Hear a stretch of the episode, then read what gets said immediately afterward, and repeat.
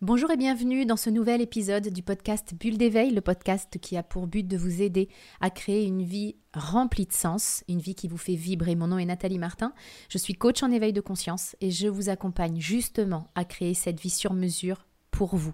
Je mettrai dans la description qui accompagne ce podcast tous les détails pour en savoir plus sur le comment nous pouvons travailler ensemble pour créer une vie qui vous fait vibrer. Pourquoi je n'arrive pas à changer? C'est une question que se posent de nombreuses personnes.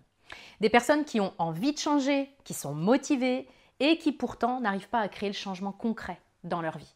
Et pourtant, ce sont des personnes qui ont des rêves qu'ils souhaitent réaliser ou bien qui n'ont plus envie de vivre leur vie telle qu'ils la vivent aujourd'hui.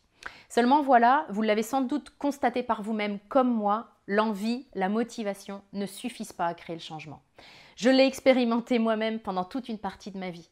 Une partie de ma vie où j'avais des envies, j'avais des besoins de changement, mais je n'arrivais pas à transformer ma vie concrètement. J'arrivais pas à atteindre mes objectifs en fait. Aujourd'hui, après avoir accompagné des centaines de personnes, à commencer par moi-même, j'ai envie de partager avec vous les raisons qui font que, à mon sens, malgré l'envie et la motivation, certaines personnes, dont vous peut-être, n'arrivent pas à transformer leur vie comme elles le souhaitent. En fait, ce que j'ai pu observer, c'est que ces personnes ont des habitudes en commun, des habitudes qui empêchent le changement. J'en ai noté 10 justement, qui font que le changement est difficile, voire impossible, et je vais vous les partager. Mais avant ça, si vous aussi vous avez de la difficulté à changer, à atteindre vos objectifs, je vais vous dire plusieurs choses.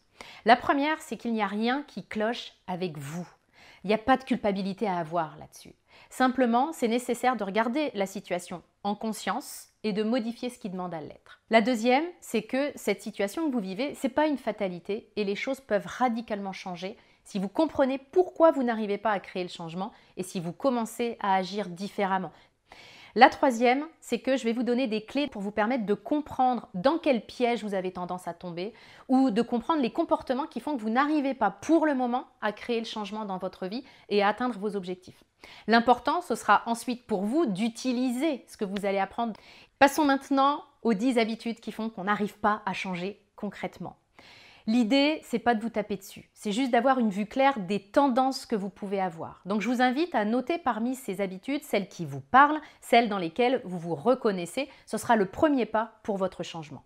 La première habitude, eh bien, c'est qu'on ne sait pas vraiment ce qu'on veut. Donc on avance comme dans le brouillard. On veut parfois transformer nos vies, mais on ne sait pas ce qu'on veut à la place. Du coup, on reste bloqué et on ne sait pas dans quel sens avancer. C'est comme monter dans notre voiture sans savoir où aller. On veut que la voiture se mette en mouvement, mais on ne lui donne pas la direction. La deuxième habitude, c'est qu'on écoute plus notre peur de perdre en fait que notre envie de gagner.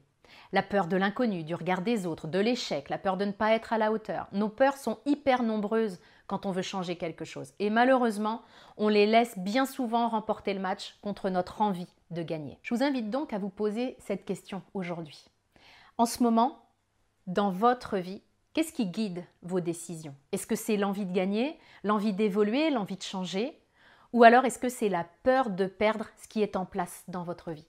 La réponse à cette question est extrêmement précieuse. La troisième habitude, c'est qu'on recherche sans cesse la loi du moindre effort et de la facilité. Combien de fois j'ai entendu cette phrase Ah bah oui, mais c'est pas facile. Mais qui a dit que ça devait être facile? La vie est ainsi. Changer, ça demande de faire des efforts. Et c'est pas forcément facile. Ok. Et alors? C'est pas parce que c'est pas facile qu'on ne peut pas le faire. C'est parce que nous ne le faisons pas que c'est pas facile. Quand vous l'aurez fait suffisamment de fois, alors cela deviendra facile. En résumé de cette habitude, on veut atteindre un objectif, on veut changer, mais on n'est pas prêt à en payer le prix. La quatrième habitude qui empêche le changement, c'est qu'on écoute une multitude de sons de cloche. Le monde du développement personnel aujourd'hui est extraordinaire. De plus en plus de personnes, de professionnels consacrent leur temps à accompagner les autres. Et c'est génial ça. Il n'y a jamais eu autant de techniques pour être bien dans ses baskets et bien dans sa vie. Mais chaque médaille a son revers. Et le revers de la médaille du développement personnel, c'est qu'il y a tellement de sons de cloche, tellement de visions, d'enseignements possibles, de visions du monde, que l'on peut complètement se perdre là-dedans. Du coup, on ne sait plus à quel sein se vouer. L'un dit noir, l'autre dit blanc. Et si je les écoute, ben, je ne sais pas quoi faire. Donc, je fais rien la plupart du temps. Et je vais donc aller chercher un autre son de cloche qui, par malchance, lui, sera gris, celui-ci. Donc, je ne serai pas plus avancée. Cinquième habitude qui nuit à notre changement, c'est qu'on attend que l'extérieur change. C'est ce que j'appelle le fantasme du jour où. C'est quand on se dit quelque chose comme tout ira mieux le jour où. Tout changera pour moi le jour où mon job changera, mon boss sera différent, mon mari aura changé, le gouvernement sera différent. Lorsque je vis dans cette habitude-là, je peux aussi sans cesse attendre le bon moment. Bref, je pense que le changement viendra de l'extérieur et c'est ce qui fait que le changement ne vient pas. Dans cette habitude, j'ai pas compris que mon monde extérieur est simplement le reflet de mon monde intérieur. Sixième habitude, on comprend mal ce que sont nos blocages. Alors nos blocages sont là, ils nous compliquent la route, c'est une réalité, je ne suis pas là pour le nier. Il existe des outils pour les lever, c'est un fait, et j'en enseigne dans mes programmes de coaching. Mais j'entends beaucoup de personnes qui me disent qu'elles se mettront en route vers leurs rêves le jour où elles auront levé tous leurs blocages. Du coup, elles se lancent dans des analyses sans fin pour comprendre le pourquoi du comment, pour travailler sur leurs blessures, celles de leur âme ou celles de leur passé. Le truc, c'est que ce chemin de nettoyage est sans fin.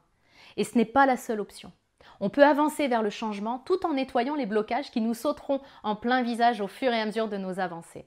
Il est possible de commencer à avancer même avec nos blocages, tout comme il est possible de rouler avec le frein à main lorsque nous sommes en voiture. Alors c'est moins efficace, ça va moins vite, c'est moins confortable aussi parce que la voiture, elle sonne dans tous les sens, c'est désagréable, mais ça avance. Septième habitude, nous vivons dans notre tête et uniquement dans notre tête.